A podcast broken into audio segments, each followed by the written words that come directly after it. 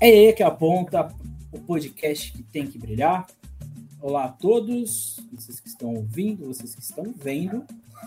Hoje a gente começa o nosso Carnaval 2023 aqui no Subsídio da Depressão. Ele já começou, né? Já anunciou aí alguns memes de algumas coisas que já aconteceram. É, por exemplo, o próprio enredo da Tijuca, né? É a onda que vai, a onda que vem. Não tem como não lembrar do, do cavalo da, da Beija-Flor, né? Aquele, aquele trecho maravilhoso que é enredo. Ele já falou aí dos enredos que estão sendo lançados. E, e hoje nós vamos falar aqui dos enredos. Então, Enredou é o nome deste quadro. Primeiro a gente vai fazer aqui com Rio de Janeiro, depois a gente vai fazer com São Paulo. E com Vitória vai ser um pouco diferente, porque Vitória vai ter um outro tipo de transmissão aqui na nossa página este ano, ok? Então hoje a gente não vai falar aqui do que os enredos falam, do que os sambas falam, porque não tem nenhum samba, embora a Mangueira já, já lançou alguns concorrentes, a Portela também está aí na odisseia dos seus sambas concorrentes, que é, tudo indica seja a, a escolha de saber mais histórica do Carnaval de São Paulo, do Carnaval do Rio de Janeiro deste ano, que é o da Portela. Até agora tem 22 sambas, eu acho que vai ter um pouquinho mais. E é isso. Hoje então a gente vai falar do que a gente acha dos enredos a partir das logos, né? Já que tem o ranking das logos, a gente não vai fazer o ranking de logos, né? a gente vai olhar as logos e entender o que está sendo passado para a gente a partir delas. Então hoje a gente vai estar aqui com o Ângelo, por enquanto. Ao longo desse ano a gente vai trazer outras pessoas, tá? Mas como aqui é uma coisa mais da página, então o Ângelo está aqui conosco. Seja bem-vindo, Ângelo. Oi, gente. Ó, tá para divulgar o bonezinho que chegou. E agora a gente vai ter o bonezinho. O Emerson ainda não tem, porque ele mora em Santos e ainda não chegou o boné lá. Mas em breve o Emerson também estará de bonezinho nas transmissões e onde ele quiser ir também, porque as pessoas me encontram na rua com esse boné e fica assim. então, a gente vai falar aqui por ordem de apresentação. Então, a gente vai começar lá do Império Serrano até a Unidos do Viradouro. A primeira, então, escola que a gente vai falar aqui é da campeã da Série A, da Série Ouro, Série Ouro, Série A, acesso, tanto faz, né? Tá tão banalizado que vai o nome que dá para ser. Então, Império Serrano que vai trazer o enredo Lugares de Arlindo, do carnavalesco Alex de Souza, e tem essa logo aí, bastante emocionada, como diria Maria Augusta, de Arlindo Cruz. E aí, Ângelo, você que inclusive é imperiano, tem mais lugar de fala para isso. É, é, eu acho encantador isso, porque Lugares de Arlindo você já se remete ao, ao samba que ele fez Meu Lugar. E é justamente isso que ele e o carnavalesco Alex ele quer passar. Possivelmente ele quer falar desses lugares que o Arlindo canta, os, os lugares que o Arlindo é, fa, fala nas músicas dele. E eu acho que vai ser aquelas homenagens que vai abrir o carnaval já com a gente é, chorando. Vai ser a segunda vez que o Arlindo vai abrir o carnaval seguido, né? Porque esse ano a gente teve o Arlindo, não o Arlindo Cruz, mas o Arlindo Rodrigues abrindo o carnaval. E ano que vem a gente tem o Arlindo Cruz abrindo o carnaval e eu acho que vai ser sensacional, como foi o desfile da Imperatriz esse ano também. Eu acho que ano que vem o Império vai, vai, vai, vai vir, tipo, subindo com força. Não sei se fica, não sei como é que vai ser, vai depender do julgamento e de todos os quesitos para passar. Mas no quesito emoção, eu tenho certeza que o Império vai, vai, vai emocionar. E tem uma coisa interessante, olhando a logo, né, que é, o, é uma logo do verde, né? E já remete já logo 100% para Império Serrano.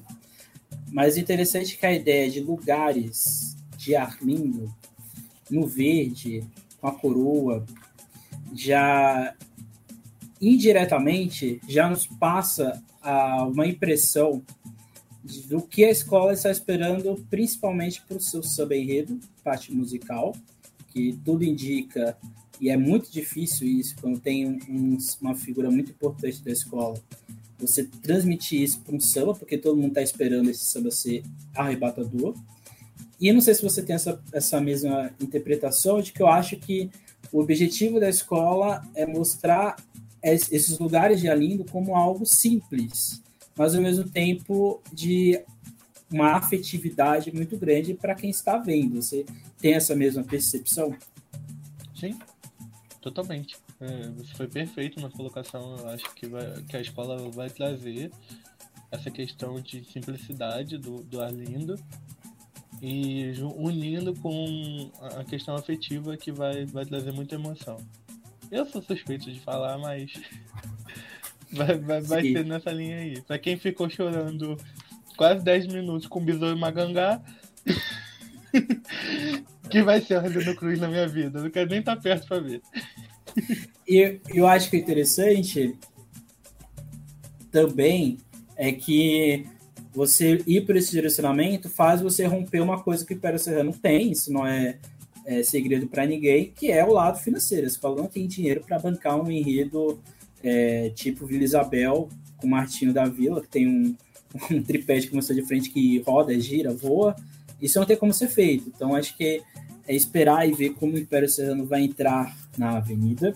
Esperamos que bem, porque curiosamente, em seguida vai entrar ele, Zeca Pagodinho. Esse enredo é bem longo, né? O Zeca, o pagode, onde é que é? Andei descalço, carroça, trem, procurando por xerém para te ver, para te abraçar, para beber e batucar, da Escola Campeã no Carnaval de 2022. Os carnavalescos Gabriel Haddad e Leonardo Bora. Essa logo que eu tenho que admitir que é a logo mais festiva do carnaval desse ano. Pelo menos eu acho que é a logo mais conceitual. E o que, que você acha aí da Grande Rio? Primeiramente, a Grande Rio, que para muitos é uma enrascada ser a segunda, mas o histórico recente não é bem isso que diz sobre ser a segunda de domingo. E aí, o que você acha? Eu acho que essa questão de posição a Virador enterrou sendo vice-campeã e depois campeã né, em sequência.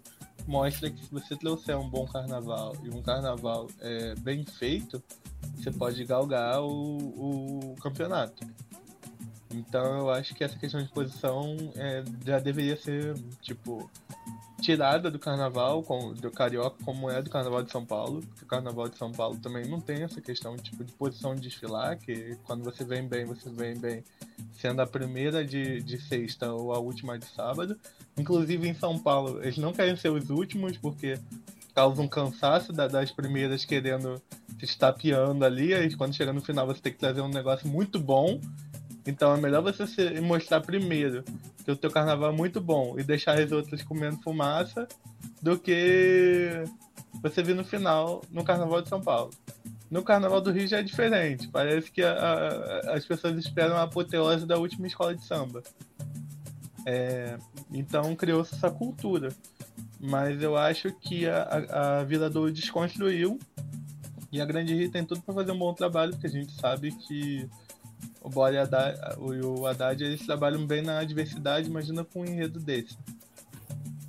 Uhum. Eu acho que eles têm tudo para fazer um bom carnaval, um excelente carnaval e, e disputar o, o, título novamente pela terceira, terceira vez consecutiva, né? Uhum. Então vamos ver como é que é. Só não, não gosto muito do título. é um trava-língua. eu acho que eu vou usar como trava-língua, assim, na Central do Brasil. Vou ver, assim, fazer um vídeo usando trava-língua na Central do Brasil para as pessoas falarem esse título. Eu acho que dá um bom vídeo. Sim.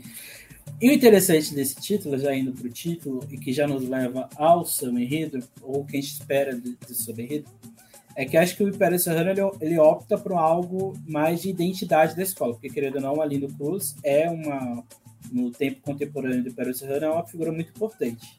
Aí aqui, do lado, no caso da Grande Rio, o Zeca Pagodinho não é necessariamente um torcedor da Grande Rio, ele é portelense, todo mundo sabe disso.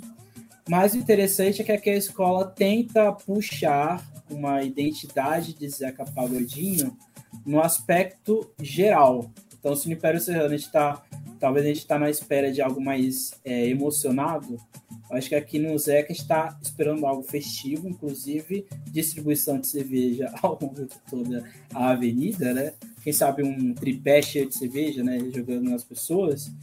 Mas não sei se você tem também essa, essa ideia, até por causa da logo, que eu acho que aqui a Grande Rio está tentando aos poucos se sair da lógica afro-religiosa que ela entrou nos últimos anos e tentar ir para um lado um pouco mais popular de entender sobre enredo, a estética e assim por diante.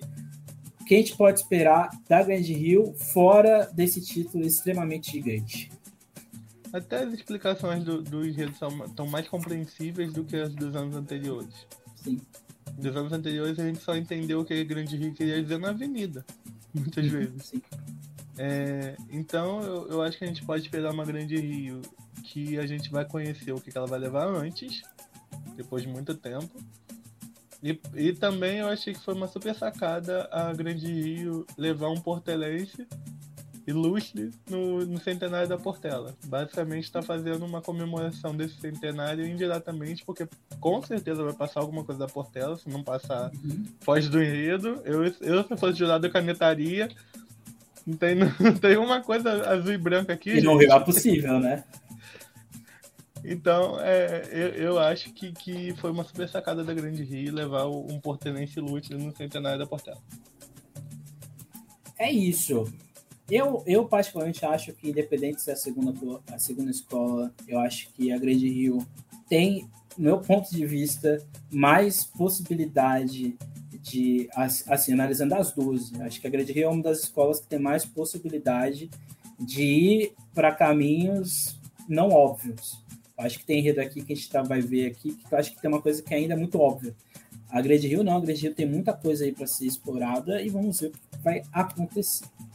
Depois é a Mocidade, lar do mais famoso sambista da atualidade, Castorzinho, que vai levar o enredo Terra do Meu Céu, Estrelas de Meu Chão, do carnavalesco Marcos Ferreira, que novamente volta a fazer carnaval sozinho, né? Ele fez os últimos anos com a Viradouro.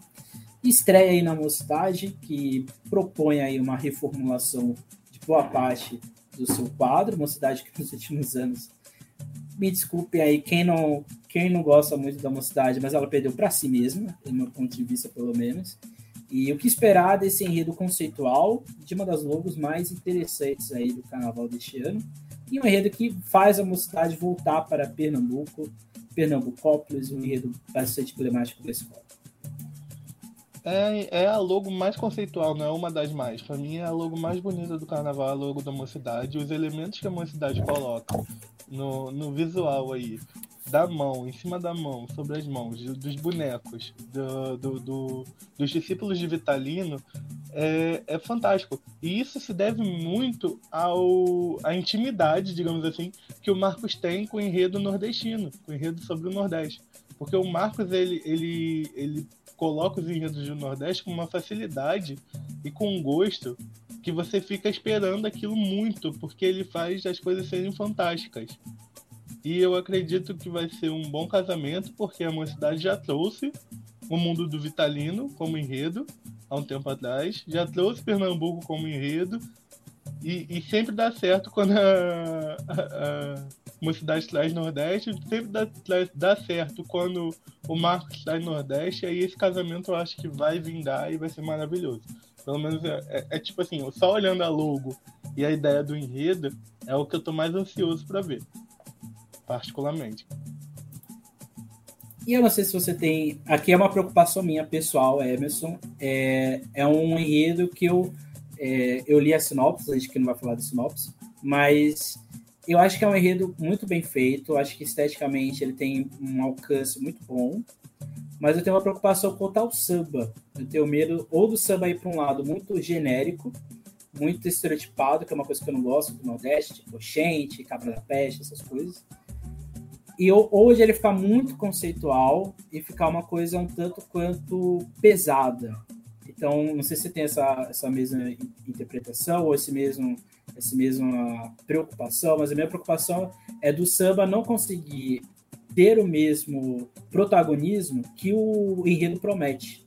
Por exemplo, como comissão, espera que uma coisa bem bonita, uma, uma entrada bastante bonita, mas eu fico preocupado com o samba. Se tem essa preocupação nesse aspecto ou não?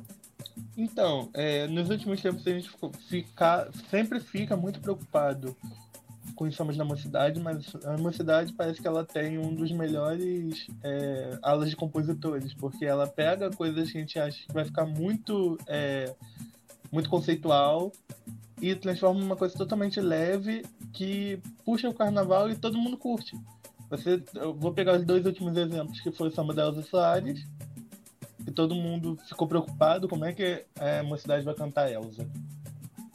E aí depois Oxóssi. E todo mundo ficou preocupado de novo, como é que uma cidade vai cantar Oxóssi? Sendo que nos últimos anos a gente tem é, compositores muito conceituais que ficam naquela coisa de, de, de um samba muito conceitual e acaba não é, levando é, esse samba para as camadas mais populares. Eu não sei se eu, se eu consigo me explicar, mas as pessoas acabam não tendo afetividade por aquele samba, não, não trazendo para si. E da mocidade teve esse negócio. Tá, tá a prova de, de, do, do Arerê com que foi mega, tipo, badalado, entendeu? Então eu acredito que a mocidade tem competência para fazer um, um samba muito é, legal para esse enredo e que vai ser vai dar bom. Eu não tenho essa preocupação, pelo menos, com a questão de, de samba enredo com a mocidade. Espero que sim, espero que eu não esteja errado, né? Porque a gente nunca sabe o dia de amanhã, como é que vai ser as coisas. Que a terra, que a terra do meu céu tragam estrelas pro meu, é, pro meu chão, né? Sim. E fazer aqui uma, uma menção que o pessoal lá do Canavalize postou, que essa mão faz lembrar o Abre Alas de 1996, é, né? O Trevas Luz Explosão do Universo. Trevas Luz Explosão do Universo, é uma louca. Viradouro fez em 97, né? Em 96 foi o da criação, que tinha a mão, né? Criando o mundo e faz alusão ou faz lembrar realmente o, o enredo campeão lá de 96. A gente continua no Nordeste, quem estiver lá para a Bahia, para Bahia, com sem H, né? Que foi a grande polêmica do carnaval, né? Já vi, eu vi brigas das pessoas, não, mas não é Bahia, é Bahia sem H. Aí eu falei, gente, mas não, Bahia, todos Santos está na Bahia, então é Bahia ainda. Até a Tijuca falar que o enredo é sim sobre a Bahia, mas a Bahia além de Salvador. Aí ficou mais, mais fácil das pessoas entenderem. É onda que vai, é onda que vem, serei a Bahia de todos os santos e se mirar no samba da minha terra do Jaque Vasconcelos. A escola aposta no Jaque Vasconcelos, mesmo depois do que aconteceu esse ano, que a escola foi extremamente, é, não sei se prejudicada, mas ela teve um rigor bastante grande por parte de alguns jurados. Mas a gente já percebe que o Jaque Vasconcelos está ligando, foda-se para isso, porque ele coloca essa logo que é difícil de ler, eu tenho que assumir que é um pouco difícil de ler, mas visualmente essa Iemanjá andando nessa Baía de Todos os Santos, nessa, nesse barquinho, é bastante poético e mostra que o Jaco Vasconcelos não vai abandonar o conceito como foi esse ano. O que esperar da Bahia de Todos os Santos sem H da Tijuca? Eu acho que a Tijuca esse ano ela foi totalmente prejudicada por peso do jurado, então eu também sou suspeito a falar sobre isso. Porque eu acreditava que a Tijuca ia ter posições melhores, pelo menos ali no top 6, não, claro que não campeã, né? Porque eu, eu não, não vi a Tijuca saindo com, com tipo, quesitos para ser campeã, mas ela teve uma boa parte técnica, que a gente viu que notas foram esquisitas, ela teve um bom conjunto, não que o conjunto esteja sendo julgado, mas a gente sabe que pesa. E, e mesmo assim, a Tijuca ganhou notas horrorosas onde não merecia, em coisas em, em, lugares que ela não merecia. Então eu acho que o Jack tá certo de ligar o foda-se mesmo e, e apostar no, no, possivelmente vai ser uma estética diferente, não vai ser a estética do, do, do Cauê, porque foi uma coisa mais infantil e eu acredito que agora vai ser um Jaque mais maduro, mais, mais o estilo do Jaque mais maduro do que foi o Cauê Kurumi. Sim. É, e, e, assim, acho que é, eu olhando esse, esse, esse enredo da Tijuca, é, e você trazer, para quem não sabe, Bahia de Todos os Santos é, em tese, o lugar mais antigo do, do país, né? O Brasil ele foi descoberto um pouco abaixo dessa Baía de Todos Santos, que é Porto Seguro, mas boa parte da economia e administração colonial brasileira foi nessa região da Baía de Todos os Santos. Então a gente está falando de uma população extremamente, majoritariamente negra, então a gente está falando de uma cultura, de uma sedimentação extremamente, é, se não influenciada totalmente, mas com uma boa presença negra em todas essas cidades do, do que seria o recôncavo baiano, ou dessa Baía de Todos os Santos. E aí chega o ponto, né? Porque a Tijuca esse ano teve um samba que foi 880, você amava, você odiava, mas uma temática indígena. E aqui a gente vai para um enredo que ele tem uma pegada mais afro, mais negra. O que esperar da Tijuca né, nesse, nesse, nesse caminho, tendo em vista que último, a última obra negra da Tijuca, fora das músicas dos Estados Unidos, foi 2013 e foi um samba histórico, né? Inclusive que foi mencionado antes da divulgação do, do samba diversas vezes. Sim. Uhum. E, e é, eu não sei o que, que, que, esperar. Eu espero que seja da mesma qualidade de 2003, a gente espera, porque para mim é o melhor samba da Tijuca. Tem gente que prefere o Dono da Terra, mas eu particularmente eu prefiro é, o samba de 2003, cada um que sou cada um, né? E eu, eu espero que seja da mesma qualidade, mas eu não sei. A gente tem que esperar, que é, que é, que é o que eu te falei, incógnita. A gente não sabe como tá é, o pensamento da, do, dos compositores, a gente não sabe como é que tá a criatividade para puxar é, sobre esse enredo, mas eu espero que, que dê bom, porque o, o enredo merece um samba altura. Quer dizer, esse ano, basicamente, a maioria do, do, dos enredos merecem sambas espetaculares, se seguirem a linha do, do que se espera. E eu espero que seja assim, mesmo que a gente tenha um carnaval com sambas grandiosos. Sim. E que, assim, querendo, eu falo do, dessa ideia porque eu acho que esse enredo, ele, as, as pessoas estão esperando um samba é, arrasta quarteirão, né? Então, vamos aí ver o que, que os compositores lá do Borel vão nos, nos dar, né? Embora a gente não acompanhe o Ângelo, a gente não acompanha a disputa de samba enredo, tá, gente? Mas eu sei que vocês acompanham, né? Depois a gente vai para o Salgueiro, que tem esse enredo bastante Joãozinho 30, até porque ele é um pouco inspirado no, no João. Delírios de um Paraíso Vermelho e Branco. Não tem nada a ver com o enredo que a, a, o Salgueiro fez recentemente da Divina Comédia, tá? Eu vi algumas pessoas falando, ah, mas é, é semelhante. Não é nada semelhante. O Carnavalesco Edson Pereira, que nos últimos anos, ou tem feito enredos biográficos, ou enredos dentro da temática afro-religiosa, mas um enredo abstrato, assim, abstrato mesmo, que ele coloca a loucura dele na, no, na sua, no seu decílio, ele ainda não fez, ou pelo menos eu não recordo de ter feito isso. Eu lembro na UPM que ele fez algumas coisas nesse sentido, mas era um orçamento baixo. Aqui ele está num salgueiro, é, com um orçamento, não sei qual vai ser, mas acho que é um orçamento um pouco melhor do que ele tinha na UPM, e faz, fazendo, um, fazendo o salgueirense voltar no seu passado, nesse delírio de um carnavalesco que fez história na escola, que foi o Joãozinho 30. O que esperar desse, dessa maçã, a maldita maçã do Salgueiro, que azucrinou o sambista durante anos, durante meses, dias.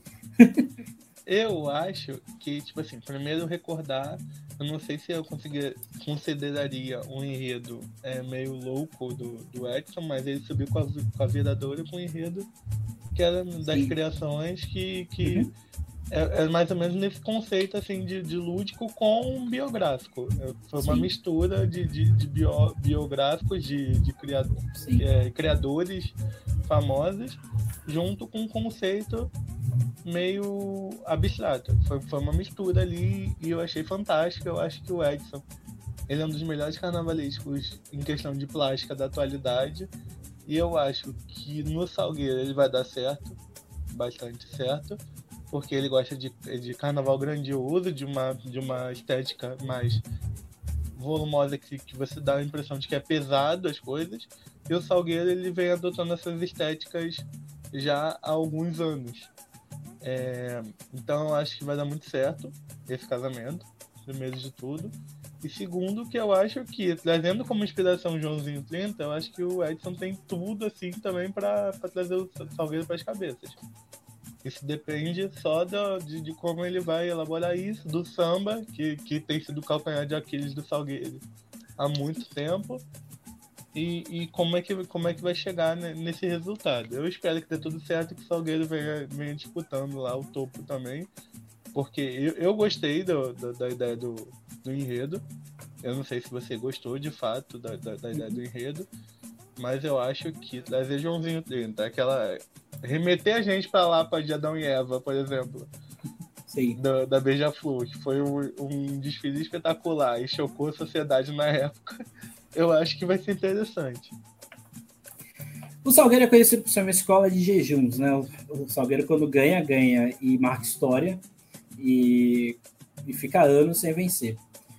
Você, eu, eu vejo, quando eu, li a, quando eu vi a logo, eu fiquei até um tanto impressionado, porque é uma logo que parece um, um filme, parece até uma HQ de, de, algum, de alguma história aí que existe. Mas eu, eu, eu senti uma, uma, uma coisa diferente dos últimos enredos do Salgueiro. Porque eu, eu vi um Salgueiro que está se propondo a ser aquele Salgueiro grandioso. E não um Salgueiro que fica na sua zona de conforto e tenta a partir dali ir para algum lugar. Querido, me desculpe o salgueirense, mas nos últimos anos foi isso que o Salgueiro fez. Ficou na zona de conforto, enredos interessantes, mas era zona de conforto. Aqui não. É um Salgueiro que talvez está querendo abraçar de fato a disputa do Carnaval do Rio de Janeiro? Sim, é, a, a, contratação do, do Edson já foi sair da zona de conforto. Porque o Salgueiro tem essa tradição de manter o seu quadro, né? Até onde Sim. dá. E quando tem essa troca assim, dá uma mexida no Salgueiro. Então, é, é, o Salgueiro já ousa na troca de carnavalesco. Então eu já vejo que o Salgueiro está querendo uma posição diferente, um jeito diferente de fazer carnaval quando ele busca um outro carnavalesco para ter um outro tipo de temática, que é muito tempo que o Salgueiro não faz, que desde o do Renato Lage em 2017, que aí tem, não tem como não comparar, nesse, nesse caso especificamente, uhum. com a Divina Comédia do, do, do Renato Lage, que também foi uma coisa mais abstrata. Então, desde aquela época que o Salgueiro não tem nada parecido. Então, eu acho que o, que o Salgueiro, quando vem com esses enredos assim, tipo, abstratos, ele vem bem, tanto que os, que os campeonatos antigos de Joãozinho 30 foram nesses enredos. E eu acho que o Salgueiro, ele, ele, ele traz esse, esse enredo justamente para dizer, olha, a gente ainda tem capacidade de fazer isso, foi a gente que começou com isso tudo no, nos anos 70, então a gente está trazendo de volta a temática que no, nos deu dois, é, dois campeonatos seguidos. Uhum, exatamente. E assim, a gente vai para a última escola desse dia, da segunda. Percebo que é, ano passado, ano passado, né? Parece que já parece que já está em 2024, né?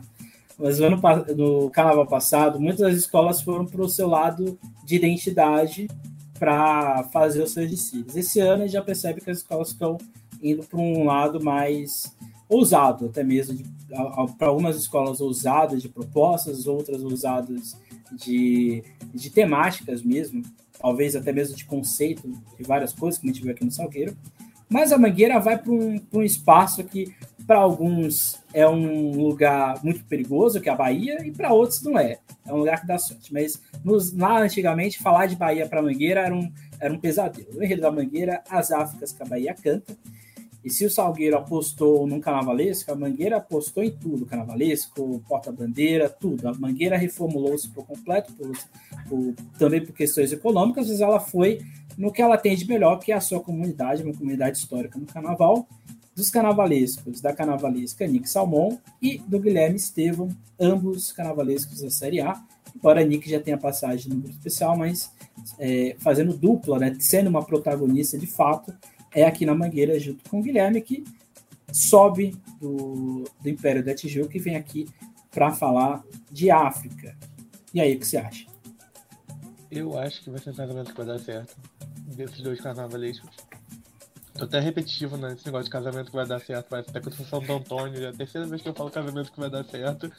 Mas é sempre assim, a gente tem que falar esses clichês mesmo, porque é o que tem em mente porque o, o, o, Guilherme é um baita enredista, é, ele, ele fazia bons carnavais na Império da Tijuca, e a Nick também fazia excelentes carnavais na, na Porto da Pedra.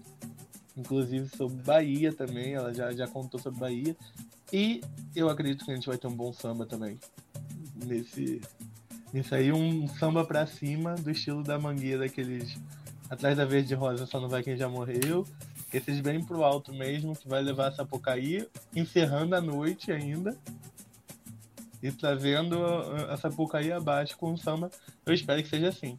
E é o que você falou, a Mangueira tá apostando muito, é, muito, não vou dizer muito alto, mas tá apostando muito nessas mudanças que ela fez. É, eu espero que seja muito alto e que, e que tenha um bom retorno. E, e tudo que a Mangueira está fazendo, eu acredito que, que seja é, cada detalhe pensado para trazer é, uma coisa mais de identidade popular. Eu não sei se eu consigo me expressar nisso, mas é o que o enredo pede. Trazer, é, comunidade pra, trazer a comunidade para perto.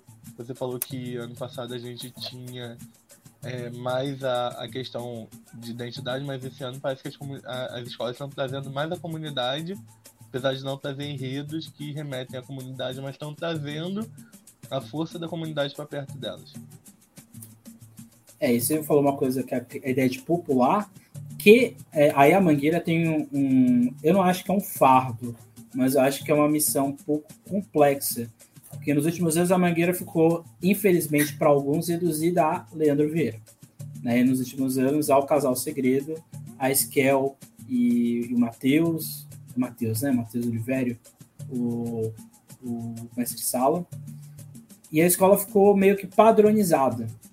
Mas só que a gente percebeu que esse fôlego foi se perdendo com os anos.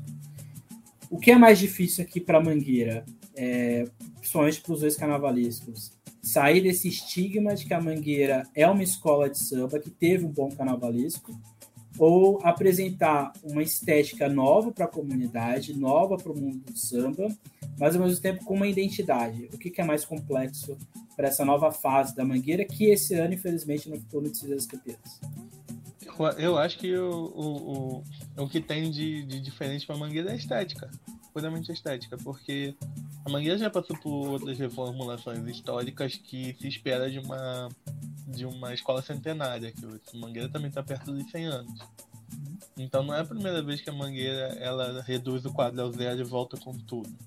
É porque na era da modernidade, assim, na era contemporânea, né, que a gente está, a gente espera que o Bauman não esteja aí presente é, de coisas líquidas, de que a gente que seja sempre a mesma coisa, que time que está ganhando não se mexe.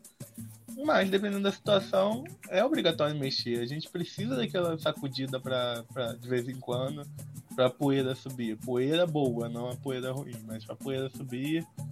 E não adianta jogar água malandragem, como diria São Clemente. Eu espero que a Mangueira é, sacuda essa poeira, joga para cima e traga uma comunidade pulgente, que, que é o que é a mangueira mesmo, pulsante, né? Não sei se é pulgente a palavra certa, mas pulsante, né? acho melhor. É, como a mangueira sempre trouxe. Talvez ter é, essas esses sambas que a gente teve da Mangueira, que, que, que tinha uma, uma, uma coisa mais conceitual, tenha é, jogado a mangueira, projetado a mangueira para fora, mas não tenha projetado a mangueira para si. Uhum, sim. Eu não sei se você me compreende, assim, mas talvez ela tenha ganho o mundo, os sambas, realmente são sambas fantásticos, sim. mas a comunidade não se viu ali. Sim. Uma frase estética, uma frase filosófica, eu diria. E, e, e, o mais fácil de, de perceber isso é que um enredo que teve três pessoas, personalidades é, da história da Mangueira não foi tão forte como a escola imaginou que foi desse ano. Então, faz todo sentido o que você falou. Então, essas são as escolas do primeiro, do primeiro dia. Como deu para perceber, a gente tem escola aqui de todo tipo. Escola que é a campeã, que vai buscar o, o bicampeonato, mas a gente tem muitas coisas aqui que são conceituais, mas não aquele conceitual acadêmico, é um conceitual de fato popular, né? Que as escolas estão propondo uma coisa bem, bem louca. E aí a gente já começa, a gente já começa né, o, a segunda de carnaval com um abstrato, mas que ao mesmo tempo é histórico, mas que ao mesmo tempo é conceitual e que traz aí uma junção inóspita que nunca ninguém imaginou que aconteceria, mas aconteceu Rosa Magalhães e João Vitor Araújo, no enredo Mogangueiro da Cara Preta, ou que seria talvez, na, na, tradução bem, bem ruim, o, o boi da cara preta, né? Ou boi zebu da cara preta, ou búfalo da cara preta. que, que você acha do Paraíso do Tuiuti, que se a Mangueira está indo para uma aposta, a Tuiuti está indo para tudo ou nada. E aí, o que você acha da Tuiuti? Primeiro, eu quero deixar claro uma coisa que eu não sou contra a academia no samba, eu sou contra trazer a academia para dentro do carnaval e fazendo com que as pessoas não entendam aquilo, as pessoas que não são da academia. Isso que eu sou Sim. contra. Agora, você levar tudo que acontece aqui, tudo que a gente está conversando aqui, para os bares e discutir filosoficamente de uma maneira acadêmica, entre acadêmicos, eu acho maravilhoso, fantástico. Sim. Você quebrar tipo, é, paradigmas e estereótipos. O que eu sou contra é você puxar uma UFRJ para dentro de um barracão e mostrar para todo mundo é, dentro daquele barracão que não consegue compreender aquela linguagem acadêmica, mas mesmo assim você quer entulhar naquelas pessoas esse tipo de conceito. Isso que eu sou contra, sou, sou veementemente contra e não adianta que eu não, não consigo mudar minha forma de Sim. pensar, mesmo sendo acadêmico. A gente é acadêmico, mas a gente não gosta. A gente, a gente dentro da. De, olha só, dentro da, da faculdade a gente tem a, a, dificuldade, o pensamento de como a gente vai pular os muros da academia. Levar as coisas de dentro para fora. Aí as pessoas querem pular o muro da academia e jogar em outro lugar. Como assim? Sim. É, é, é essa a minha crítica. Então, eu espero que, que os enredos sejam cada vez mais compreensíveis para as camadas populares, para que aproximem as pessoas do carnaval, porque de, de distanciamento a academia já faz. Distanciar as então, pessoas e elitizar as coisas a academia já faz, não precisa do carnaval. E tem um ponto que você falou, que eu acho que aí você já pode até falar, porque lá no passado, o Renato, o Arlindo, o Fernando e outros vários, Maria Augusta, a própria Rosa Magalhães, eles eram de uma faculdade que naquela época era muito mais conservadora do que é hoje, que é a Escola de Belas Artes, e alguns não eram exatamente da Escola de Belas Artes, estavam ali, ali no, rondando, mas eles trouxeram esse lado acadêmico para o carnaval, mas de uma forma extremamente popular era um outro contexto, a gente estava ali ditadura militar, saiu ditadura militar, então as coisas tinham que ser mais bem é, executadas, mas é, como, quando a gente fala desse acadêmico que se torna a escola de samba, não acadêmicos do acadêmicos, não acadêmicos de acadêmicos mesmo, não é um problema, mas o problema é quando você tenta transvestir isso como popular, porque isso não está sendo popular. Isso aparente está sendo popular, mas ele não está totalmente popular. O que a Rosa Magalhães faz aqui com o João é exatamente isso. Eles pegam uma coisa, uma pesquisa extremamente complexa, e eles transformam isso para uma coisa extremamente popular, né? Vamos lá. A Rosa Magalhães, ela carnavaliza, essa é a verdade. As pessoas Sim. querem pegar as coisas, é, os conceitos, e levarem um conceito para a avenida, sem carnavalizar. Você só leva o conceito. E aí você quebra aquela coisa de carnaval, daquela ideia da exceção, da crítica, do, do deboche, do riso, do riso festivo, do riso sério que a gente tem, aquele discussão, para jogar qualquer coisa conceitual ali e virar uma parada militar. É, é, é, é, é bizarro. É, tipo assim, você tem aquela possibilidade de você fazer o deboche e a crítica de uma maneira que as pessoas vão entender e você desperdiça a Rosa Magalhães ela consegue bem pegar é, o acadêmico e jogar no deboche. Quando ela faz aquela Onimar, não sei nem falar o nome daquele rio, Onimar Clipa, Lisson V, aquele negócio lá, ela faz isso fantástico, porque você não entende e ela tá debochando daquela palavra. Já uhum. no título ela já debocha da, daquela palavra, que ninguém consegue falar, porque é debochada. E aí você tem a Rosa Magalhães, por isso que a gente tem que chamar ela sempre de professora, porque ela traz academia de uma maneira que as pessoas entendem e destrincha e carnavaliza aquilo de uma maneira legal que você não não não é, você coloca o deboche mas sem sair da crítica séria. Tem um fio sutil de se fazer isso que a Rosa Magalhães manda bem junto com agora com o João Vitor que é um carnavalesco fantástico. É, ele é precioso, é, eu gosto muito dele, muito, muito mesmo. E eu acredito que vai dar muito certo. De novo, o casamento vai dar certo. eu acredito que vai dar muito certo porque ele apresentou um, um, excelente carnaval na Cubango, mesmo com todas as adversidades e dificuldades. É, e sempre apresenta bons carnavais. Excelentes carnavais são mega canetados de uma maneira totalmente equivocada, na minha concepção. Tem um peso da caneta em tudo que ele faz, o que eu acho totalmente bizarro. E eu acredito que com essa mistura com Rosa Magalhães, eu acho que vai ser sensacional. Eu tô, tô ansioso para ver a Tuiuti. É, para quem não, não, não, entendeu a lógica do enredo, a, a, ideia do enredo é contar, primeiramente, como surgem esses búfalos ali na ilha do Marajó, e assim, de uma maneira extremamente didática, mas que ao mesmo tempo não é infantil. Um infantil que ao mesmo tempo está dando uns tons ali de ironia né, a todo momento, até chegar na ideia do boi, boi, boi, boi da cara preta, até chegar no folclore popular e assim por diante. Faz lembrar muito a Era de Ouro da Imperatriz do Poderência, que não tem como não lembrar, principalmente aqueles enredos atlânticos que a escola fez durante muito tempo, inclusive do camelo, né? Do dromedário do camelo e assim por diante. Mas aqui não sei se você tem essa percepção.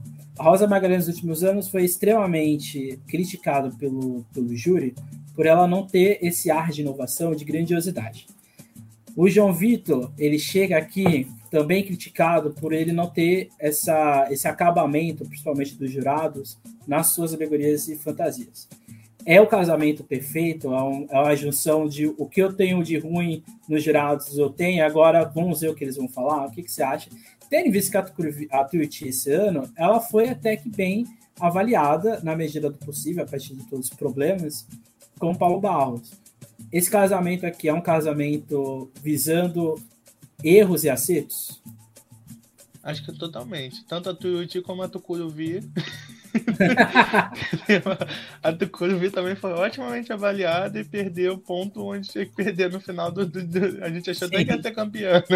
Sim, até a escola. A, a escola que abriu quase foi campeã do Carnaval de São Paulo, mas isso aí é papo para outra, outra conversa. E no caso da Twitch, eu acho que é justamente isso que você falou. Vai totalmente mudar o estilo, né? Vai sair do, do, do tipo contemporâneo, de uma coisa mais. É, do Paulo Barros, né? Uma coisa mais contemporânea de, de o novo. As novas inovações de Paulo Barros para uma coisa é, mais clássica, de Rosa Magalhães, junto com o João Vitor com, com, com, com sua ousadia, mas com o acabamento de Rosa Magalhães, digamos assim. Vamos ver é. agora se, se a escola vai dar estrutura para esse casamento dar certo. Eu espero que sim. Porque a Tuiuti, ela, dá um, ela deu a estrutura para Paulo Barros e eu espero que a Rosa Magalhães também tenha essa estrutura, porque a Rosa também, nos últimos anos que ela vem trabalhando, tem pecado na, na questão de estrutura, né? Com exceção uhum. da, da Imperatriz no ano passado, anteriormente, ela teve problemas com estrutura. Mas eu espero Sim. que agora dê tudo certo. É, e agora os carros vão crescer, porque o João, o João ele sabe fazer carro grande, e essa é a grande crítica da, da Rosa, no, somente nos últimos anos. Aí a gente vai para talvez o enredo mais esperado do carnaval brasileiro, que é esse enredo que faz lembrar um pouco Chico Xavier, né? Por causa da, do modo como ele foi montado, mas o azul que vem do infinito, é, do cana dos carnavalistas Renato Lage e Marcelage, que eu acho que se ele falasse para eles há 15 anos atrás, vocês vão fazer o enredo do centenário da Portela, acho que eles iriam dar risada na nossa cara, tendo em vista como é o Renato Lage. Quis o destino que fossem os dois. O que esperar dessa Portela? Muita cobrança para ser um título ou uma cobrança para ser um carnaval inesquecível? O que, que esperar dessa Portela? Eu acho que os dois, né? Um pouco dos dois. Porque se você transforma um carnaval inesquecível, você é. Tecnicamente você dá um passe do título. Sim. Não necessariamente os dois andam juntos. Mas levando aquilo para sempre, você pode trazer o título, como foi a Mangueira em 2019, que fez um carnaval inesquecível e trouxe o título. Então, é, eu acredito que a, que a Portela esse ano é tudo histórico, tudo literalmente. É, por exemplo, o, o Marlon ele fez uma publicação falando que ele era o mestre de sala do centenário. Tudo vai ficar marcado. Tipo assim, o, o compositor que ganhar vai ser compositor centenário, o samba que ganha vai ser o samba do centenário, o casal Laje são os carnavalistas do centenário. Então vai ser tudo nessa linha. Então, tipo assim, você tem que trazer um desfile também que, que seja marcante. Porque imagina, o desfile do centenário ser um fiasco. Eu acredito que o, que o Renato e a Márcia eles têm potencial para fazer algo grandioso nesse sentido. Porque o, o, o Renato, muita gente é, critica, mas eu, o Renato ele não desaprendeu a fazer carnaval. E eu acredito que ele, que ele vem, vem grande e vem, vem aí mordendo o pé de muita gente que fala mal dele. em 2003, o Renato fez, junto com a Massa, os 50 anos do Salgueiro. E foi um enredo que a escola, o Salgueiro não ficou lá para terceiro, segundo, primeiro colocado, por um erro técnico da escola. Era milhares de pessoas o samba acelerou mais do que liquidificador, o Quinho quase não consegue cantar aquele samba é, porque ele estava muito rápido, o ritmo muito frenético, mas esteticamente é um, é um desfile muito interessante, porque ele foi pontuando a história do Salgueiro a partir dos grandes momentos, e o Salgueiro tem grandes momentos. A gente está falando de uma escola que tem 22 títulos, tem, como dá para ver na logo da escola, para quem está no YouTube, está vendo aqui a logo, mas para quem está só ouvindo, são praticamente todas as personalidades históricas da Portela, seja da história diretamente ligada aos carnavais ou no entorno da escola, inclusive o próprio tem de Madureira. Então, é, o Renato já mostrou que sabe fazer clássico com o Salgueiro. Só que aqui é centenário. Como você disse, é histórico. Como fazer esse desfile ser histórico, mas não só porque ele é centenário, mas ser histórico porque ele vai apresentar? Qual é o grande desafio nesse sentido? trazer a Portela com cara de Portela. A Portela que a uhum. Portela canta. Sim. Porque, tipo assim, é, em 1984, você trouxe a Portela cantando, olhando para si. Depois do falecimento da, da, de Clara Nunes, trouxe o, o é, remetendo a música de Clara Nunes, né? E falando de, de, de, de três, três, grandes baluartes da Portela. Agora você vai falar de todos os baluartes do centenário. É um, é, tipo, tanto para compositor, tanto pro, pro Renato Laje e para Márcia, é um desafio gigante. Porque como é que você vai resumir uma história centenária de pessoas que ficaram marcadas na história do país, não só do, do carnaval, não só de uma escola, de uma instituição, mas a gente tinha o seu Paulo da Portela como é, um grande embaixador na Disney, por exemplo. dessa história, que a gente sabe que ele gerou o Zé Carioca. Como é que a gente vai, vai, vai contar isso? Sim. É, é difícil, é, é difícil, dedo impossível. Tipo assim, eles vão ser muito cobrados. Isso daí pode, pode apostar por todo mundo do samba, pelos portelenses, por todo mundo que não é do samba. Vai ter muita cobrança em cima de todo mundo que vai compor esse carnaval. O prefeito. O próprio prefeito, que deve, deve cobrar. Então, é... e olha só, até o Eduardo Paz pode falar que ele foi o prefeito do Centenário.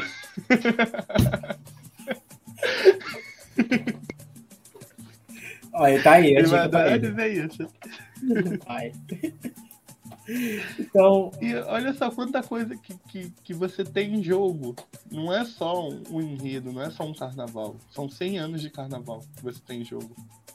Uhum. A responsabilidade aumenta é uma cobrança, ao mesmo tempo que é boa, como é, é pesada. É, um, é, uma coisa pesada de se carregar. Eu acredito que o, que o Renato ele tem bagagem para isso, para carregar isso, para colocar mais isso na bagagem dele. É, a Márcia também. Todo mundo que tá ali, eu acredito que tem bagagem. A Lucinha, com anos de carnaval, ela tem bagagem para levar isso como porta-bandeira. Então, eu, eu acho que vai dar bom aí nessa questão da, da Portela. Então, boa, todas as sortes para Portela. Esperei ter. É, eu, a escolha de Samba da Portela vai ser o maior barraco do carnaval do Rio de Janeiro dos últimos anos. Espero que o, o, samba, o melhor samba vença, não o samba que aparenta ser bom. Né? Aqui já é uma crítica a alguns sambas escolhidos nos últimos anos.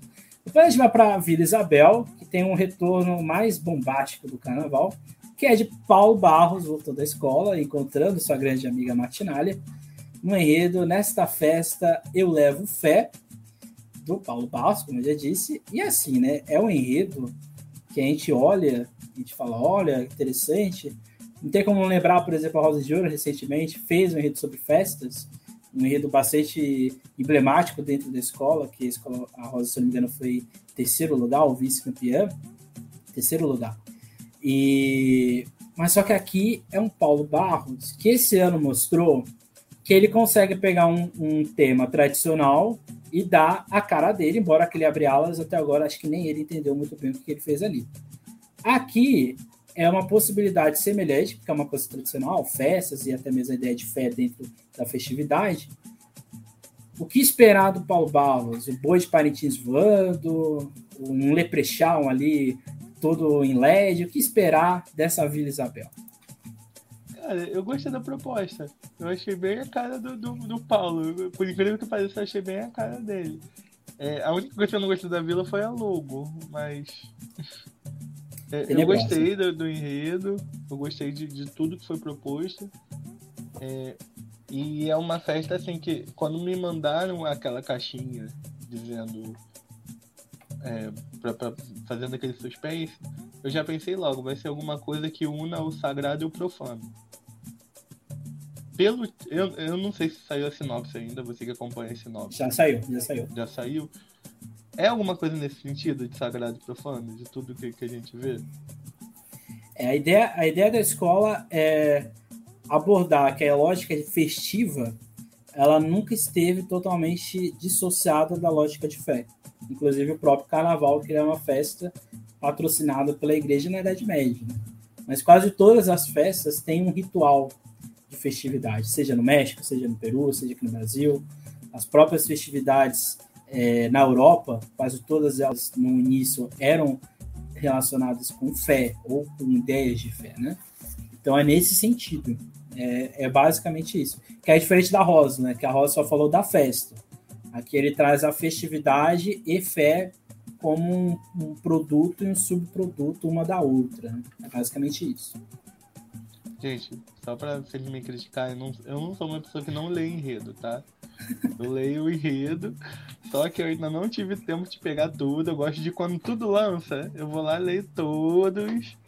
E aí eu vou anoto, fazendo minhas anotações, escrevendo, porque aí quando eu tenho perguntas para as escolas a fazer, eu tô baseado naquela questão. Mas, mas é isso, não me critiquem, por favor, não me cancelem. Quer dizer, de novo. Novamente. Mas eu acredito que, que o Paulo ele vai pegar uma coisa boa, que, ele, que, que é aquela farofa que ele gosta de fazer, de pegar bastante coisa assim, que o povo chama de farofa Paulo Barriana, e que dá certo. Sim. E que dá certo. E, e eu espero, eu espero realmente que seja uma coisa muito boa e que na quarta-feira de cinzas a Martinalha esteja cantando Partideiro, partideiro, ó. então fica isso aí para a Vila Isabel, que tem aí uma, um reencontro que eu espero que dessa vez dê certo do Paulo com a escola. Então a gente vai para a Imperatriz Leopoldinense, que acho que foi a escola que mais gostou de estar né, na quarta escola de domingo, que foi unânime. A escola vem com o enredo Aperreio do Cabra, que o excomungado tratou com má querência e o Santíssimo não deu guarida, do carnavalesco Leandro Vieira, que pela primeira vez, é, pela primeira vez não, né? Ele sai, ele faz um desfile fora da mangueira no grupo especial, e logo da Imperatriz, escola em que ele passou um bom tempo, uma boa parte é, da sua formação, ele passou ali também na Imperatriz, ele esteve ali nos bastidores da escola, então ele conhece a agremiação. E aqui não tem como, né? Se a Tuiuti faz o enredo Rosa Magalhães, mas sendo a Rosa Magalhães, aqui não tem como não lembrar que é Imperatriz com o carnavalesco que tá tra quer trazer novamente esse estilo Rosa Magalhães para a escola. O que esperar desse Nordeste não estereotipado do Leandro, do Leandro Vieira. Esqueci de tirar do mudo. Ângelo está mudo, agora ele está fora agora de aí. Aí. Até o título grande lembra Rosa Magalhães. Quem não lembra do cana, cana caiana, cana verde, cana roxa, cana preta e amarela, Pernambuco, quero ver descer o suco na cana pancada organizada. Até hoje eu não decorei isso aí, mas 2001. o título da Imperatriz do, do tricampeonato da Imperatriz. É, e, tipo, eu confesso que eu morro de amor, tipo, pela temática aí. Porque é casa de quadrilha, de festa junina. Quem me conhece sabe, aquela coisa bem blogueira mesmo. E, e sobre Lampião, a chegada de Lampião ao inferno e a chegada do Lampião ao céu, que são dois cordéis, né? Literatura de cordel pura. E eu acredito que ele pegando isso aí, mostrando que Lampião não conseguiu entrar nem no céu nem no inferno, que é mais ou menos isso que os cordéis querem dizer, e que se acabou se tornando uma lenda no, no sertão nordestino. Eu não sei se ele vai por essa linha, mas possivelmente vai colocar como lenda no, no final, se for nessa linha que eu tô pensando. E é o que você falou, sem estereótipos. Eu espero que, eu espero que não tenha nenhum oxente. no meio, no meio É, e a Imperatriz, quando não, não exatamente falou de Nordeste, mas passou pelo Nordeste, é, até mesmo com a Rosa, tinha esse ar medieval, que é o que a logo também traz, que é trazer, o que é muito comum ali no, no sertão nordestino, no Agreste, que é essa ideia é, que o Salgueiro já fez em um enredo só sobre cordel, mas que aqui a gente consegue perceber, não só pelo, pela logo, mas até mesmo pela, pelo modo como é tratado o enredo, porque aqui não tem como fazer uma, um paralelismo, né? A Mancha Verde vai falar de Chachado, que é de Lampião, e também lá não tem essa, essa coisa óbvia, vamos falar de Lampião, porque lá a escola também vai falar do Lampião. E aqui, só que é para um outro vertente, que é essa vertente narrativa, né? Não é óbvio que vai ser falado de Lampião, mas é isso que vai ser falado. E é interessante, porque é uma escola que está apostando todas as fichas que ela tem, ou talvez hoje o carnavalesco mais aguardado da Sapucaí, que é o Leandro Vieira. O que esperar dessa, dessa aposta lá no alto da escola? E é só para colocar para o pessoal, essa, essa questão mais medieval vem muito do movimento armorial do Ariano Suassuna. Que é basicamente essa inspiração dessa logo aí também. Então a gente vai ter muita coisa de Suassunando aí no, no meio do, do negócio bem. Ariano Suassuna. Deve ter várias estampas do jeito que o Leandro gosta de fazer, estampas diferentes de, de, de trabalhos do Ariano Suassuna. E, e, e eu, eu, discordo de você que aí não tem lampião assim de cara. Eu acho que o, o cabra que foi excomungado já deixa claro que é o, que é o lampião assim de cara. Só não diz o nome dele. Mas já, não, já é, deixa claro. Eu digo pro, pro mais desavisado, ah, não sim. fica óbvio. Sim, mas aí você vê que tem uma, uma temática assim mais cangaço. Pode, a pessoa pode não identificar o lampião de cara. Mas pelo que se vê ali, dá, dá pra saber que, que é uma coisa mais de cangaço, que tem muito de, de divina comédia também, do jeito que o Leandro ele gosta de, desses conceitos assim. Ele deve puxar alguma coisa de inferno, céu, purgatório. Então, é, como você falou, o Leandro Vieira é o, é o cara mais esperado, porque os enredos dele ele traz uma coisa boa e a plástica dele sempre traz uma uniformidade. Ele nunca traz uma plástica que você olha assim, ai, não desgostei. Não, sempre traz uma, uma uniformidade, tipo assim, você vai, é, em algum momento você vai cair de amores. No início você pode não entender, mas quando você chega no final, como foi naquele, naquele desfile de 2018 da Mangueira, do Com Dinheiro Sem Dinheiro Eu Brinco, no início as pessoas estavam assim, hum, duvidando, mas no final tava todo mundo encantado pelos aqueles bonecões que passavam no, no final. Aqueles bonecões gigantes que vinham no, nas últimas alegorias, naquelas, naquelas coisas assim. Então, é, eu acredito que, que, vai ser um carnaval excelente. A Imperatriz mudou de barracão, que quer dizer que os carros vão vir maiores também. Porque a Imperatriz agora está num barracão de campo aberto, que era o barracão da ilha, que trazia carros gigantes. Você imagina também que a Imperatriz vai, vai, vai vir como nunca veio antes. É o que esperamos. O investimento tá alto. Toda a família Drummond aí um abraço a todos os Drummonds que sempre mandam coisas para nós. Continue mandando, tá?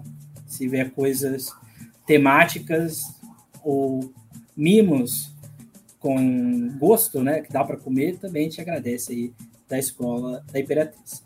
Depois a Beija-Flor de Nilópolis, no enredo Brava Gente, o grito, o grito dos, dos excluídos, no bicentenário da Independência, do carnavalesco, dos carnavalescos Alexandre Lousada e André Rodrigues, Embora o centenário, o bicentenário seja esse ano, 2022, mas ele continua é, acontecendo, porque o carnaval vai ser em fevereiro, mas setembro de 2023 ainda são 200 anos da, do, do, do, Brasil, né?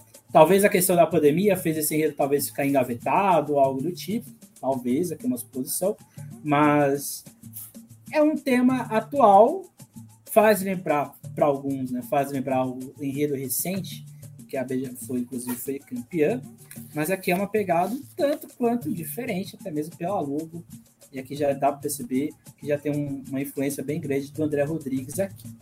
O que esperar dessa Beija-Flor, que fez de tudo para estar nesse dia e ser a quinta do domingo. Uma crítica social que a Beija-Flor sabe fazer. É, é, é, é, o que eu resumo isso. Eu não, não sei o que esperar desse enredo. É, é como você falou, parece que já, já, já passou mas é, é uma crítica que é, recém, é recente, como você diz, é uma crítica que é necessária e a gente tem que esperar para ver como é que o André vai tratar isso com Lousada, que é totalmente diferente de como foi tratado em 2018, que eram outros carnavalescos, que é totalmente diferente de como foi tratado em 1989, que era outro, era outro carnavalesco, e por aí vai. Em 2003, que eram outros carnavalescos, são, é, são temáticas que a Beija-Flor faz bem. E só esperando para ver como, como, é que vai trazer. Eu não sei o que esperar. É, é bizarro que é o único enredo que a gente olha assim e, e, pensa, não sei o que esperar, não sei. Pode ser muito bom, mas também pode ser aquela coisa que você fica, o que, está acontecendo? Então eu espero que seja muito bom, né? Pro carnaval é excelente, pra festa. Mas eu não realmente não sei o que esperar. É, o que, o que pode vir assim na cabeça, principalmente das pessoas que vão estar ali no dia, né, não vão acompanhar o pré-carnaval, mas vão estar ali no dia vendo, é, não só, não estou falando da sinopse, que eu não vou falar aqui da sinopse, mas o que dá, passa a sensação é que a gente já viu isso de fato, por causa de 2019, que a Mangueira fez um grito dos excluídos ali. Né, ela, e ela fez assim, emblematicamente, foi algo que foi histórico. Nenhuma escola consegue fazer aquilo, assim como o que Joãozinho fez, ninguém conseguiu fazer, nunca vai conseguir fazer. E essa lógica de, de brava gente, grito de já passou pela Mangueira e já passou pela própria Beija-Flor em 2003. Então, assim, o, o que eu fico preocupado é o que, que a Mangueira, o que a Mangueira, o que a Beija-Flor pode reatualizar nisso tendo visto que a gente fala de bicentenário da independência, e aqui já é um pouco mais histórico, né? É, são só 200 anos ou é o Brasil inteiro como completo? Então, é, são muitas dúvidas, como você bem disse, que eu acho que não dá para saber. E talvez, ouvindo o samba, aí já indo para o samba, aqui a Beija-Flor sabe fazer samba crítico, é uma coisa que aí não tem como, você pode gostar ou não dela, ela sabe fazer isso. Talvez o samba dá para a gente entender esse enredo melhor, então, mas é, mas é o que você estava falando. São é, tempos diferentes, diferentes, né? É, é, histórias diferentes e a Beija-Flor sempre fez isso bem, mesmo sendo tempos diferentes. Então, eu acho que não tem como ter essa questão de comparativo. Eu acho que essa questão de comparativo é muito é, limitado ao pré-carnaval das pessoas tipo, criarem teorias do que, que vai acontecer eu acho que não é, é uma coisa totalmente diferente de 2019, particularmente acho. Até porque o estilo do Leandro Vieira é totalmente diferente do André e do, do Lousada. É, e eu acho também que é, é um contexto diferente de 2019.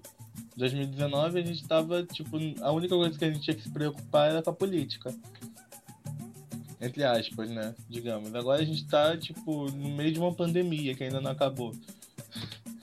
No meio de uma pandemia, de milhares de pessoas mortas, de, de problemas de negacionismo, com, com totalmente diferente do contexto de, de 2019. Uhum. A, a, questão de, de, de, dos excluídos, as pessoas excluídas está muito pior, a questão da desigualdade social está muito pior que 2019. Então, é, é, é, uma, é uma questão diferente. Como é que a escola vai abordar isso, esses excluídos, esse grito dos excluídos, para denunciar que a coisa piorou. Eu acho que esse enredo pode ser relevante para denunciar um complemento, digamos assim, da Mangueira, não de uma maneira pejorativa como as pessoas veem, mas um complemento da Mangueira para denunciar que a coisa piorou. Que a Mangueira cantou isso e não bastasse a Mangueira ter cantado isso, ter virado é, samba nas rodas de ciranda da, da esquerda festiva por aí, pra, pelo mundo afora, a coisa piorou. Uhum. Então a gente tem. Por isso que eu tô te falando que eu não sei o que esperar. É a única Sim. coisa que eu não. É o único enredo que eu não sei o que esperar, que pode, que pode ser muito bom, pode ser uma crítica muito boa. A Beija-Flor tem competência para fazer isso. É, tem compositores para fazer isso, tem elenco para fazer isso, tem dinheiro para fazer isso. Então a gente, a gente pode esperar uma coisa muito boa da Beija-Flor. É, eu acho que esse é o, o samba que eu mais espero do carnaval, porque eu acho que, inclusive, é complemento, um complemento do povo falando do enredo crítico que ela fez recentemente. Acho que é, talvez seja até uma reparação histórica de, do que ela foi tão criticada no passado, né? Mas aguardar e ver o que vai acontecer, porque a última escola, essa sim foi a que mais comemorou no dia do, sorteio, quase soltaram fogos, que é a Unidos do Viradouro, que vai com o enredo Rosa Maria Egipciaca, do agora solo, eles são um casal ainda, eu acho. Acho que eles não se separaram, só se separaram no, no carnaval, que é o Tarcísio Zanon, um enredo aí, um enredo colonial, barroco, mas ao mesmo tempo musical, tanto quanto misterioso, de uma do que seria a primeira escritora ou das primeiras escritoras existentes do país, se não me engano. E o que esperar da Viradouro, que vai encerrar o carnaval com o enredo tanto quanto difícil. Um tanto quanto difícil, realmente, é isso que eu ia falar. Que é um enredo que, que, que, que tenho mais dificuldade de, de ver é, ser carnavalizado. Mas o Tarcísio ele tem totalmente competência nisso se você pegar o Cristo Negro da Estácia de. Foi o que? 2019? Acho que 2019 o Cristo Negro da Estácia, que também era totalmente difícil de ser carnavalizado, e ele fez bem. Ele fez excelentemente bem, que levou o título da Estácia. Então, é... e também a posição da grata da escola, né? depois de muito tempo desfilando domingo, vai desfilar na segunda, encerrando o carnaval, porque a Virador só tinha, só pegava domingo no sorteio, né? Desde que subiu, só desfilou domingo, não foi isso? Sim. Então, a primeira vez desde que subiu que a Vida Doura vai desfilar na segunda-feira já vai encerrar o carnaval. E tem comunidade para isso, tem público para isso, porque a Vida Doura tem um público forte e atrai e arrebata o povo de Niterói mesmo para assistir. E eu acredito que nisso é, a escola vai vir bem. Eu só espero que o enredo tenha um, um, uma questão, um apelo mais popular quando for chegando assim mais perto, que foi o que o, o, o Tarcísio fez com o Cristo Negro da, de, da Estácia de 2019, eu sempre esqueço. Mas eu acredito que tem um grande potencial esse enredo, é um enredo maravilhoso, em questão de histórico, de história mesmo e tudo mais. E agora esperar para ver. Esperar para ver como é que a Viradora vai lidar com a questão de samba também, como que vai trazer os sambas dela é, se a gente vai ter um outro samba conceitual, igual foi do ano passado, né? Da carta. Do ano passado não, desse ano, né? a gente vai sempre confundir, né? Parece até que a gente já tá em 2023.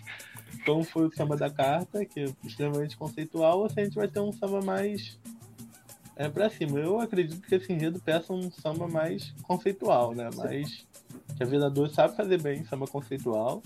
É histórico na história dela de fazer é, o samba de acordo com o enredo de um jeito conceitual.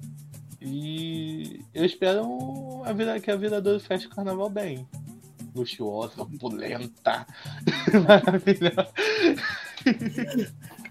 Até caiu. é, e faz lembrar, para quem não lembra, Teresa de Benguela foi um enredo, se não me engano, da Viradouro, e era um enredo que na época, Teresa de Benguela, pouca gente conhecia né? E não estou falando que foi a vereadora a maior responsável, mas ela foi uma das responsáveis por falar de Teresa de Benguela de uma maneira bastante interessante. Um enredo também, um samba muito bonito. E aqui, eu não sei se você vai concordar, mas eu acho que o maior, a maior contratação da Viradouro para fazer esse enredo ser explosivo é a comissão de frente. Talvez você trazer um casal que praticamente não tira nota abaixo de 10, talvez o casal segredo seja o pilar para essa rosa, para essa Rosa Maria Egipciaca ser assim inesquecível. O casal segredo vai ser o segredo da possível vitória da Vereadora. Porque esse enredo tem tudo para ser o campeão do carnaval. A Vereadora tem tudo para conquistar o carnaval com o enredo e com toda essa estrutura administrativa e, e financeira. Eu espero que, que, que venha bem arrebatando mesmo, porque a gente sabe nos pequenos erros que a Viradouro teve no, no, em 2022, que basicamente a Viradouro perdeu para ela, para ela mesma em questão é, técnica, né? E para um arrebatador Exu que passou no dia seguinte também. Mas que a Viradouro tinha total condição de disputar o carnaval com o Exu ano passado em questão de, de técnica, né? Então, a Viradora ela vem no, no topo. Acredito que ela vai brigar novamente para o campeonato por toda a sua estrutura, por tudo que a Viradora apresenta. E, e o Casal Segredo vem como o segredo, tipo, a cereja que falta para trazer mais um campeonato para a Viradora. Vamos ver o que nos reserva na quarta-feira de cinza e se a Martinalha vai, vai, vai cantar partideiro ou abraçada com Paulo Barros. Então, esse foi o, os nossos, as nossas apresentações aí dos enredos, o enredo do grupo especial do Rio de Janeiro. É, como eu vou perceber aqui, a gente tem enredos que são promissores dentro da, do que as escolas têm de estrutura, do que elas vão estar levando. Acho que o Carnaval de 2022 mostrou para muitas delas, para muitas, inclusive quase todas, que apostar em algo que o seu componente consiga entender dá sucesso. Então eu não consigo, é, talvez com uma ou outra aqui, por causa do desconhecimento, a própria Virador mesmo, que é uma, é uma personalidade que pouca gente conhece, talvez nunca ouviu falar, mas quase todas essas agremiações estão falando com as suas comunidades, como você mesmo disse. Se 2022 foi a marca das escolas depois da pandemia se entenderem enquanto identidade, eu acho que aqui que é 2023 pode ser a virada do Carnaval do Rio de Janeiro voltar a ser extremamente popular como foi durante muito tempo, né, que se perdeu aí durante os anos uma consideração final. O que a gente pode esperar? A gente vai ter depois a análise dos enredos. Aí, de fato, olhando quando os enredos maturarem, como diria Milton Cunha. Eles ainda não estão maturados, eles estão ainda crescendo, né? O que a gente pode esperar aí, no geral, desses, desses dois dias das 12 escolas? Depois a gente vai ter uma crítica do Ângelo depois de ler os enredos também. que eu ainda não li, justamente porque não está maturado, né? Digamos assim. Eu acho que é o que você falou. As escolas se entenderam como escolas de samba no último ano, mas entenderam que as suas comunidades não entenderam isso. Ficaram de fora. Tipo assim, parece que elas cantaram para fora que elas são aquela escola de samba cantando sua identidade para fora. É o que eu falei da, da questão da mangueira. Falta cantar para dentro. Falta resgatar aquela identidade que você olha para aquela escola de samba e diz: é, é aquela escola de samba que tá entrando aquela determinada escola de samba que tá entrando. É o Império que tá vindo aí, é a Grande Rio que tá vindo aí, é a Tijuca que tá vindo aí. Falta isso. Salgueiro tá, tá, tá entrando, todo mundo corre, corre porque vem o Salgueiro. Falta isso. E eu espero que em 2023 a gente consiga esse resgate das comunidades entenderem o que as escolas de samba querem. E é o que você falou. É, a única que a única figura mais desconhecida é a da Viradora.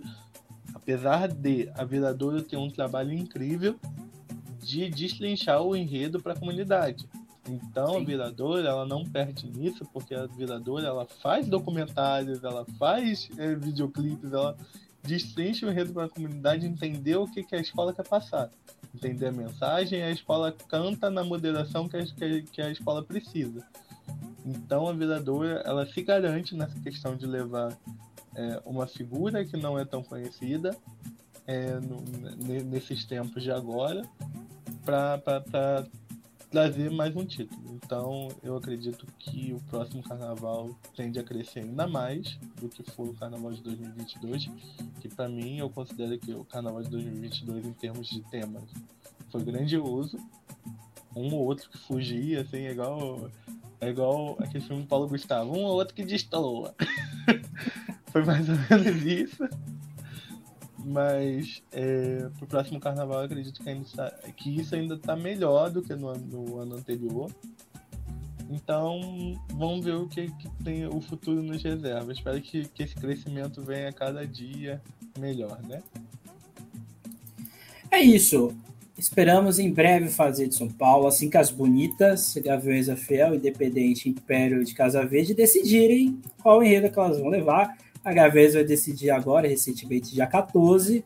Então, essa já anunciou. As outras talvez vão esperar todo mundo. Aí vai ser aquela luta, né? O Império de Casa Verde vai esperar a Independente, a Independente vai esperar o Império, e aí ninguém vai. Chega em dezembro, as duas anunciaram, né? Diga aí.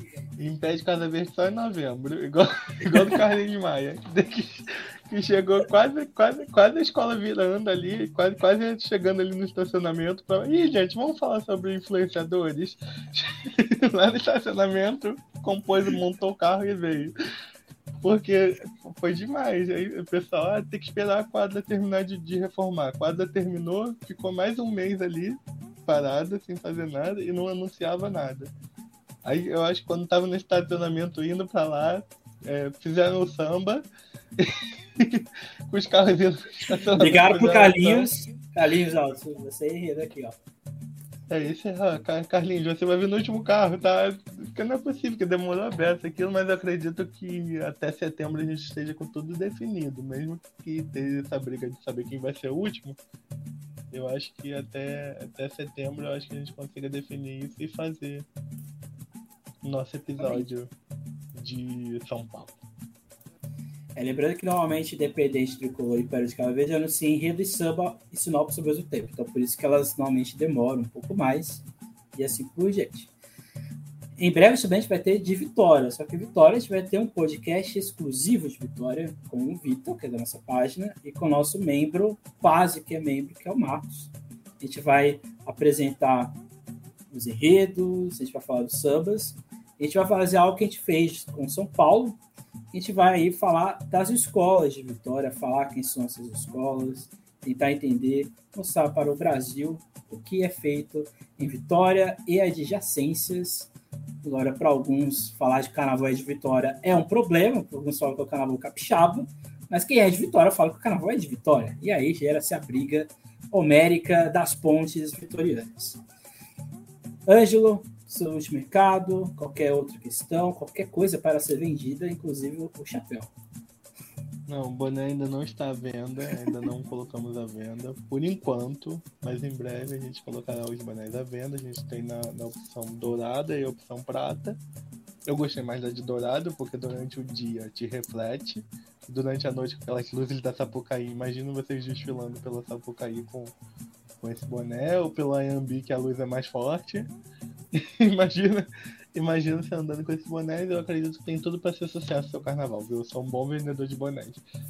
Mas é isso, gente. Muito obrigado por ter assistido até aqui. Minhas considerações é: vamos curtir o carnaval. Desculpa se a gente tá, tava um pouco sumido de férias, é porque esses dois anos de, car de carnaval foi muito pesado para nós e a gente estava colocando as coisas em dia e agora a gente está de volta. Eu acredito que até o carnaval a gente vai gerar muito conteúdo para vocês, inclusive direto da cidade do samba, que o Emerson vai vir para cá, o Emerson, o Emerson vai, vai estar em três lugares ao mesmo tempo. Ele vai, vai ter o, o poder da bilocação lá do, daquele padre lá, Padre Pio.